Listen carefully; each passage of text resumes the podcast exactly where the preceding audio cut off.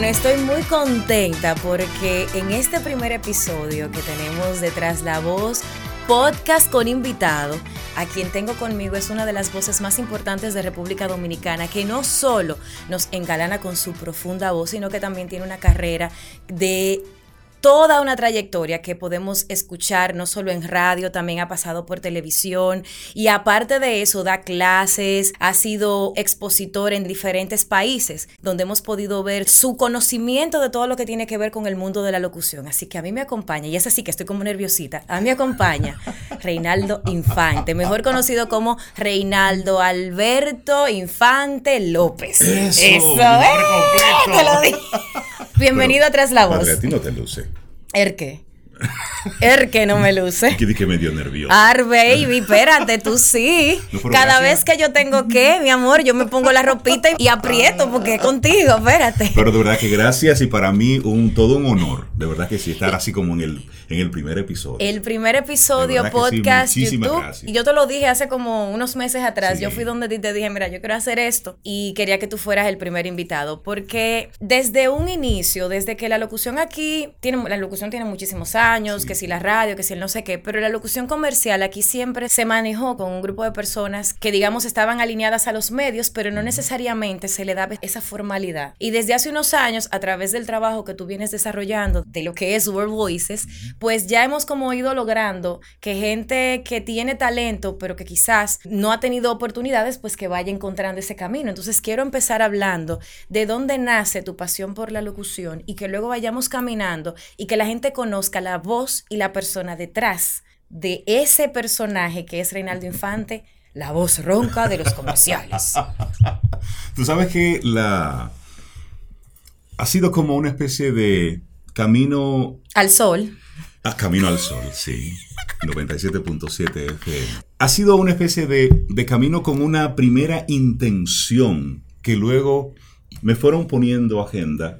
Luego yo fui poniendo una agenda. Yo inicié mi, mi trabajo como locutor de manera casi espontánea. Bueno, es que yo me imagino que ese día que tú le dijiste buenas tardes a una gente, te dijeron, tú eres locutor, papá, vamos, vamos a ponerte a ganar Pues- dinero. Pues no, mira, No. yo estudiaba administración de empresas, Ese es exacto. trabajaba en un banco. Me quedé Banco. trabajando horas extras en el banco. Escucho una emisora. En aquella época escuchaba la nota diferente. En esa es. época yo era el que hacía las tarjetas de crédito. Los números a la tarjeta de crédito, los Ah, nombres. porque eso es una gente que lo hace. Yo pensaba que Bueno. eso era una máquina. Bueno, antes era una persona con una máquina. No, Entonces, güey. ese era, ese era yo. Entonces, ¿qué sucede? Yo llamo a la emisora para responder una pregunta que hizo el director. Cuando él me escucha, me dice, tú eres locutor. Yo le digo, yo estudié locución, pero yo no, no tengo ningún tipo de experiencia. Y me dice, él pasa por aquí. Y lo grande de todo, señores, que ustedes creen que él está poniendo esa otra voz porque él está exagerando, pero la otra persona que es JM Sí, habla así. mismo. Entonces, bueno, pues yo fui, conversé con JM. Él me invitó a ser parte de los locutores nuevos que él estaba buscando para la nota diferente. Y ahí entonces tenía esa disyuntiva. El banco, la emisora. Yo decía, yo sé que en 20 años yo me voy a preguntar, ¿qué hubiera sucedido si? Eso es y cierto. esa pregunta estuvo rondando mi cabeza por mucho tiempo. Y bueno, y un día dije, "Bah, voy a dar el paso. Y comencé entonces a combinar la emisora con el banco. Entonces era un horario bastante divertido porque Sí, yo hacía yo mi banco completo, después me iba a la universidad hasta las 10 de la noche y entraba a la nota a las 11 hasta las 3 de la mañana. Entonces yo llegaba a casa a 3 y media, 3.45, dormía hasta las 6 de la mañana porque de nuevo volvía. Así estuvo un tiempo hasta que un día dije yo, ok, me quedo con la radio. Y ahí comenzó entonces ya como un, eh, esa intención de hacer de la radio, bueno, de hecho ya en ese momento era mi único trabajo, ya no contaba con el banco como plan B, y bueno, pues vamos a tomar esto ya en serio. Y cuando Joel Reyes Colón comienza como director en La Nota Diferente, bueno, pues él me cambia de horario. Joel, ese ángel salvador, que Dios siempre me lo guarde y me lo cuide. Amén, me hermano. cambió de horario y cuando yo comencé a ver la luz del día. Así que, ay, tú, pero de Ah, pero verdad. mira, el sol sigue saliendo. Lo que tú no sabes, o quizás no te acuerdas, estoy segura de que no. Ajá. Señores, yo conocí a Reinaldo en ese momento. No. Reinaldo lanza un concurso una vez que era de Soda Stereo en su horario. Le estaban regalando un teacher de Soda Stereo. Y entonces se pidió una pregunta, no sé qué. Yo respondí y yo me gano el teacher. Y a mí me lo entrega Reinaldo Infante. ¿En serio? Pero ese cuento yo lo tenía guardado para esta entrevista. Él me entregó mi teacher con otro asunto. Eran dos cosas. Sí, porque Pegado. En, la, en la nota pegábamos artistas. No, no, porque esa fue una de las. Esa fue, de hecho, la nota diferente fue una de las primeras hitmakers de este país. Sí. Porque la mayoría de las estaciones se dedicaban a ver los- las tendencias internacionales fuera de lo que es. era la música local, que ya la Nosotros- música local era nosotros otra cosa. teníamos todas las semanas reuniones de producción y ahí revisábamos todo lo nuevo que había salido y era el grupo el que decidía cuál era la canción que íbamos a pegar, cuál era el artista que íbamos a pegar. Era así. JM se inventó la repetición instantánea. A Maná lo pegamos nosotros. En esa época le dimos tan duro que bueno, luego terminó ya siendo todo una, una locura aquí. Pero así fue que yo comencé. Entonces cuando yo comienzo mi trabajo de día en la nota diferente, me llama entonces un productor de una publicitaria que estaba escuchando la emisora, estaban buscando una voz para un comercial y entonces ahí tengo yo mi primera experiencia grabando comerciales. Y cuando yo estuve ahí dije, wow, esto sí es lo que yo quiero hacer. Entonces, vamos a detenernos un segundo antes de pasar a la parte comercial, que estoy segura que cualquier persona que se tope con este video le va a llamar muchísimo la atención, pero quiero que hablemos un poquito de la radio, porque ahora tú sabes que la radio es muy diferente Sí, a la radio que tú hacías, no solo en términos técnicos, sino también en términos de contenido. Aunque ahorita volvamos a hablar sí, de claro. esto, pero me encantaría que así a modo de, de coqueteo con el tema, me compartas un poquito qué tú entiendes la radio actual le está haciendo falta en comparación con esa radio que se basaba más,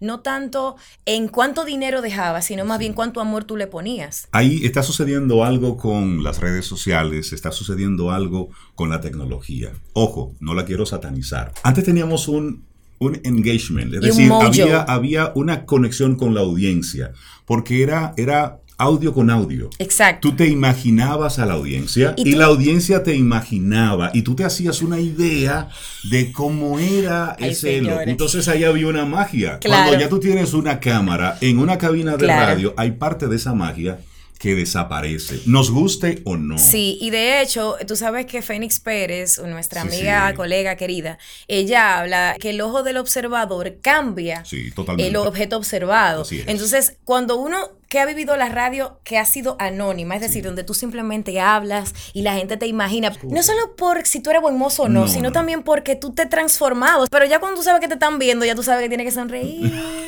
Sí, porque, porque- tú no puedes como que perder las formas. decir, ya tú estás, ya tú estás presentándote de una forma no muy natural y quizás hasta acartonada porque tienes que verte bien. Y cuando yo entonces estaba en la emisora presentando canciones y todo eso y recibía una llamada de una persona que solamente quería un oído, alguien que escuchara. Ay, señores. Y eso sí. entonces motivaba a la próxima canción. Claro. Entonces ya tú la programación hasta podías Jugar con ella. a propósito de que una persona estaba pasando en ese momento por algún tema emocional. Entonces, eso es parte de la magia. Y que también tenía- las que tenía la amistades que se generaban, porque a mí por lo menos cuando me tocó mucho tiempo después, pero al final yo hice tiempo de cabina, una de las cosas más interesantes que yo viví desde mi punto de vista fue cómo la gente se enganchaba contigo, a diferencia de con las redes sociales, que ya te imaginan y que de repente tú tienes que mantener una imagen. Exacto. En ese momento la gente conectaba simplemente con esa voz y podía durar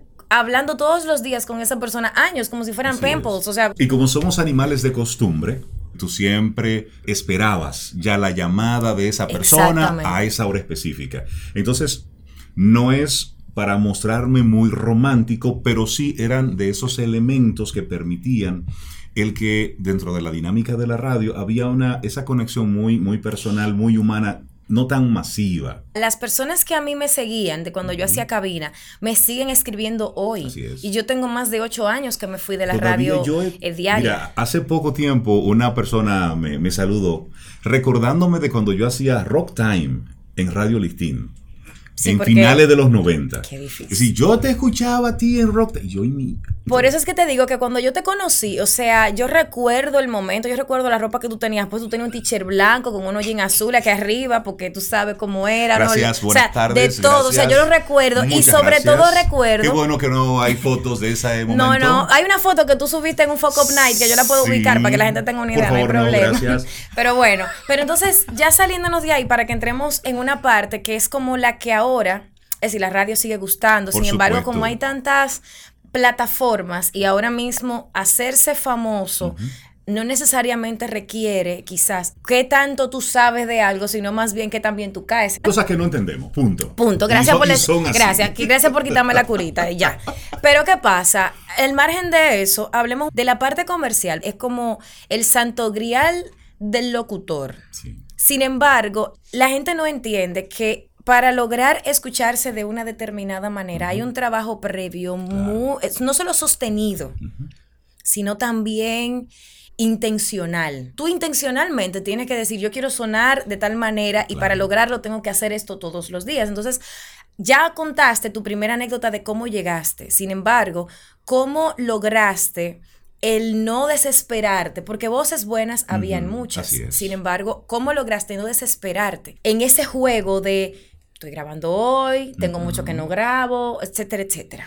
Son de las cosas interesantes que sí tiene la, la tecnología y la, el mundo del voiceover, de la locución, ha sido de forma muy positiva impactado en los últimos años a propósito del Internet, estamos más cerca y la facilidad en que, que tenemos de poder tener nuestros estudios personales. En aquella ocasión, como tú muy bien decías, había que esperar a ser descubierto. Me pasó un productor, estaba escuchando la emisora, encontró mi tono agradable y me llamó. Y ahí comencé un comercial y luego otro y viceversa. Y comenzó la dinámica. Pero este tiempo es diferente. Ahora no podemos esperar a ser descubiertos. Tenemos que ir en pos de. Y eso amerita que tengamos un nivel de preparación mucho más fuerte y mucho más fino si se quiere. Porque en aquel momento era un asunto simplemente de me gusta esa voz, no me gusta esa voz. Claro. Ahora es me funciona esa voz o no me funciona para esa voz. Porque Sí. cualquier voz funciona para cualquier proyecto. Exacto. El asunto es encontrar A con B. Entonces, ¿qué sucedía en aquella época?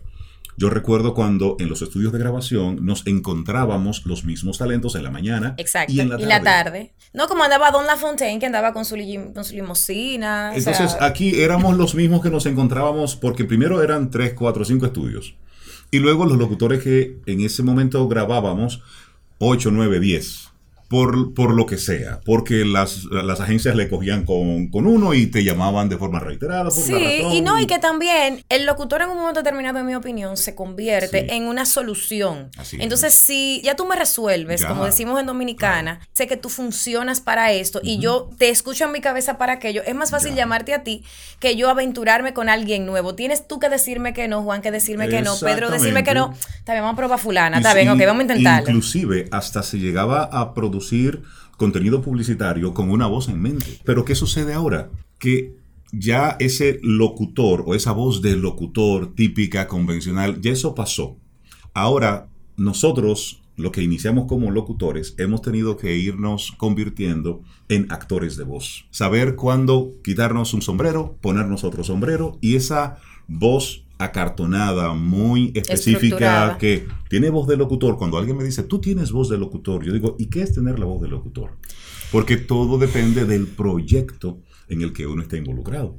Claro. Ahí entramos en una parte que es importante destacar y resaltar, que es para una persona que está iniciando, en tus palabras, ¿cuáles son esas cosas que tú entiendes que deben ser tomadas en cuenta?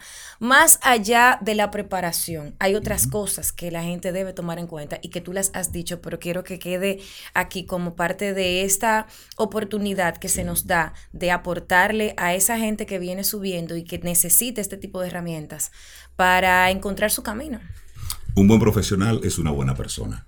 Somos personas trabajando con otras personas. Un productor, un creativo, aunque tenga una mega idea, quiere trabajar con una persona. Es decir, alguien que sea fácil de trabajar, que sepa llevar dirección. Pero luego una persona que sea bien autodirigida. También, ¿qué está buscando un productor en este tiempo? Vamos a explicar qué es la autodirección. La autodirección es lo siguiente.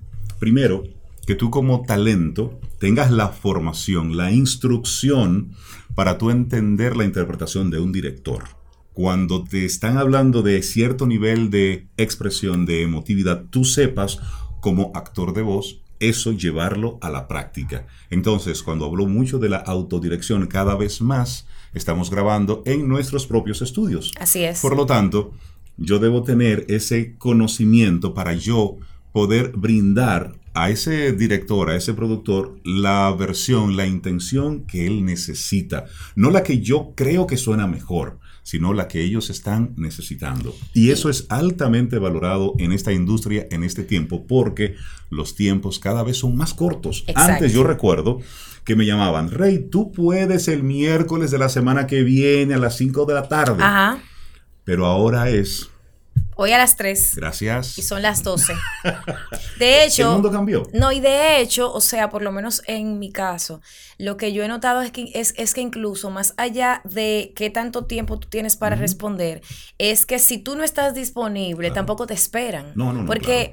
Antes también, ah, exceptuando si tú tienes compromisos ya con una marca y una marca ya quiere que seas tú, pero es cada vez menos la oportunidad que tú tienes de que una marca te sea fiel forever. O sea, tú tienes que, incluso hay veces, yo no sé si te ha pasado, pero hay veces que hay marcas que trabajan contigo esta campaña y para la siguiente llaman a otra persona y no pasa nada. O sea, ese compromiso que antes existía, esa relación, y eso es bueno y es malo, porque no es que eso, sea malo. eso, tiene un gran reto. O sea, tiene el reto de que hay que ver por qué se dan esos cambios. Sin embargo, uno como talento, primero no se lo puede tomar personal, pero también eso eso genera movimiento, que no es necesariamente malo, pero sí significa que uno tiene que estar muy claro de que uno no es imprescindible para una marca. Y ahí te, para seguir compartiéndote algunas de las de esas cosas que me gustaría, tú sabes, dejarle a, ese, a ese talento que, quisiera involucrarse en este mundo que es maravilloso, es espectacular. La formación. Ah, sí, claro. Es decir, coja su ego, métalo en una gaveta, métalo en un Vamos a hablar de algo ahí que quiero preguntar. Métalo en un cajón y cada proyecto es el primero, cada proyecto es único cada vez que estás frente a un micrófono, esa es tu primera y única oportunidad para hacer algo bien que tú debes disfrutar. Cada estudio, cada productor. Cada, es un mundo nuevo. Y tú sabes que es bueno que tú lo traigas a colación, porque por ejemplo, yo debo reconocer que en, mi mundo, en mi, mi oportunidad de, conocer gente que está empezando, por lo regular son gente que tiene mucha curiosidad y que están dispuestos a recibir. La resistencia mayor muchas veces la encuentro en gente que ya probó de las mieles de lo que había, de aquel esquema donde tú eras voz de marca, donde tú podías tener hasta cinco y seis marcas en un mes y que te iba muy bien y que de repente te encuentras con este cambio y que cambió frente a tu cara y sin embargo tú no te preparaste para ese cambio porque simplemente no... Te quedaste pasivo. No te, no te seguiste formando. Y aquí quiero rescatar que hace como seis meses yo hice un live con Santiago Duarte. Santiago Duarte para mí siempre lo destaco mucho. Él decía algo que a mí me pareció muy interesante. Santiago tiene una voz así muy profunda, pero él le tocó vivir la transición de Warner Channel de cuando les gustaban esas promos muy dramáticas hasta cuando vino el mundo más flat y él se supo adaptar. Entonces, partiendo de ahí, fue para mí como interesante cómo él sí entendió que él tenía que mantenerse en formación. Entonces, ¿qué pasa, Rey? Ya tú entrando en lo que viene siendo la parte formativa de tu carrera, dentro de las múltiples cosas que tú has desarrollado con, con tu esposa Cintia, ¿qué pasa cuando el talento ya tiene un tiempo trabajando esto y siente que se lo sabe? Y a lo mejor sabe muchas cosas. Sin embargo, el tiempo y las cosas que se están requiriendo en las publicitarias, los clientes, las narraciones y todo lo demás han cambiado, pero el talento no y no quiere cambiar. Bueno, la contratación te va diciendo. Es decir, cada vez te van a estar llamando menos, cada vez eh, será solicitado menos tu trabajo, cada vez más van a estar eligiendo otras opciones porque no se trata de una voz en particular, se trata de la voz que funcione para un proyecto. La época de tráeme al locutor tal, de tal país a República Dominicana para que grabe tal campaña, eso pasó. Ahora es la voz que funcione, porque al final estamos en un tiempo de marcas, puras marcas. Y como tú decías, ahora tú puedes ser la voz de un banco, pero eso tú no tienes ninguna garantía Nada. de que la próxima campaña la vas a grabar tú. Por lo tanto, Ajá. ¿es importante la voz? No, se necesita un sonido, una voz. La voz es sumamente importante. Y hay que hacerle entender a las marcas que eso sigue siendo importante, de acuerdo a tu estrategia y todo lo demás. Pero ¿qué va a pasar con ese talento que no se actualice, que él mismo se está saliendo del mercado? Porque hay que hacer la tarea. Por ejemplo, por mi tono de voz. En una ocasión a mí solamente me llamaban para un tipo de comercial en Así es. particular. Porque yo daba institucional. Pero ¿qué sucedió? Cuando yo comencé a trabajar a nivel internacional, yo comencé a recibir cualquier cantidad de, de textos de cualquier cantidad de marcas y proyectos muy diferentes Diversos. uno de otro. Y dije yo, wow, aquí yo tengo un reto, porque me acostumbré a este tipo de material y ahora tengo que cantar, tengo que subir mi tono, tengo que hablar mucho más rápido, tengo que hacer una serie de cosas que yo no lo hacía. ¿Y qué yo hice? Ah, Caerte atrás a ti mismo. clases de canto, necesito. Ah, clases de actuación, porque lo necesito. Entonces, ¿qué me sucedió? En una ocasión estaba yo haciendo el doblaje de, un, de unos dibujos animados. Y en el episodio 52 me dicen, Rey, tienes que grabar la canción de entrada de... Qué belleza. Yo quiero, Ajá. yo quiero ver ese video. Mándame un ching, hombre, no sea así. Tú lo, tú lo puedes buscar, te lo comparto. Pero, y yo cuando me vi con ese reto, yo, ah, por aquí es. Y cuando yo rompí con eso, yo ya, puedo hacer lo que sea. Y entonces en- me he sorprendido, y de hecho, yo no me canso de, de aprender. Yo todos los años siempre estoy actualizándome. Tengo varios años en la parte de instrucción, pero cada año yo me esfuerzo por formarme, por seguir aprendiendo. En mi caso, por lo menos, eso fue un ejemplo que tú seteaste para mí. Es decir, yo tenía unas condiciones muy limitadas como talento en determinados momentos. Yo tomé clase contigo one to one hace mucho tiempo. No es como que yo no estudiaba, pero el hecho de yo ver en ejemplo que sí se puede salir del país, que sí se puede buscar otros caminos, que no solamente tenía que limitarme a un determinado rumbo, fue quizás parte de las cosas que yo vi en un momento determinado, eh, partiendo de lo que era el contacto que en un momento determinado tuvimos mucho más estrecho. Por lo tanto, eso es como me dice mi amiga Patricia Peña, tú eres un creador de mercados. Entonces, el mercado que es lo que va haciendo se va dejando guiar. Y eso es parte de esa oportunidad también de, de instruir. Entonces, ¿qué tú encuentras en esos salones de instrucción donde también he tomado clases contigo y muchísimos colegas que se han ocupado en seguir creciendo? ¿Cuál entiendes tú que es la tendencia en cuanto a la necesidad mayor que existe desde el punto de vista de la locución comercial, que es, como dije, el santo grial del locutor. En nuestro país todavía está la etiqueta de que trabajar como talento de voz es estar en radio o en televisión. Esa es, Eso esa es la, parte. esa es la primera barrera. De hacerles entender que tú puedes tener una vida exitosa Ay, como talento de voz sin necesidad de estar en una estación de radio, sin estar en un canal de televisión. Que hay un mundo interesantísimo haciendo lo que, lo que nosotros hacemos fuera de comerciales de radio. Así es. Porque ahí están los audiolibros, ahí están las narraciones de largo formato, los e-learning. Hay un gran mundo que se está desarrollando y que es rentable, pero ¿qué sucede? Todo el mundo quiere ser la voz de. Entonces, esperando siempre, siempre ese gran proyecto, te vas perdiendo todo lo que te está pasando por el lado, simplemente porque estás esperando ser la próxima gran estrella por descubrir y ya ese tiempo pasó. Y además, en adición a eso, yo, que es lo que veo también, hay una percepción. Una cosa es el valor que, el- que tú debes exigir de tu trabajo y otra muy distinta es que que haya procesos que tú no estés dispuesto a vivir. Me explico, y eso lo digo muy responsablemente. No, no sé si es tu caso, pero en mi caso yo hice pasantía en algún medio para yo tomar experiencia. Regularmente eso te va fogueando y tú vas aprendiendo sin pagar dinero de gente que ya está haciendo aquello que tú quieres hacer. En el mundo de la locución comercial no existe tal cosa como una pasantía. Sin embargo, hay momentos en el que te toca hacer ciertas cosas para tú foguearte, o sea, porque tú aprendes aprendiendo. Y hay gente que yo me he topado con talentos nuevecitos, acabaditos de salir de una clase de locución que cogió con una persona X y lo hizo y no sé qué. Y entonces su forma, o sea, se le mete en la cabeza que la receta existe de tal manera. Y es decir, bueno, mira, cuando te llamen para tu primer comercial tienes que poner tu tarifa, tienes que hacer esto. Ojo, no es que no, es que no va a llegar ese momento, pero pero al mismo tiempo tú tienes que estar consciente de que, de que tú todavía no sabes si tú estás listo para hacer el trabajo. O sea, tú no sabes si en ese estudio te va a ir bien. Entonces, querer quizás las, o sea, poner las cosas muy claras desde un inicio, sin estar claro tú de si, de si esto es lo que va a funcionar para ti, puede generar más problema que beneficio. Al menos así me ha pasado a mí con talentos. Que, ahora que tú mencionas esa parte, ¿qué me ha sucedido en, en muchas grabaciones y ya es Reinaldo como productor? Muchos talentos nuestros con muy buenas voces, pero solamente pueden manejar un texto de 30 segundos. Cuando tú le pones toda una cuartilla, es decir, una página, es un gran reto entonces ahí es donde tú dices, bueno, la lectura es importante, los ejercicios de articulación son importantes. Y eso es como en la técnica, y eso tiene ya un elemento cultural. porque como país leemos poco. Como país tenemos un, bajo nivel de lectura.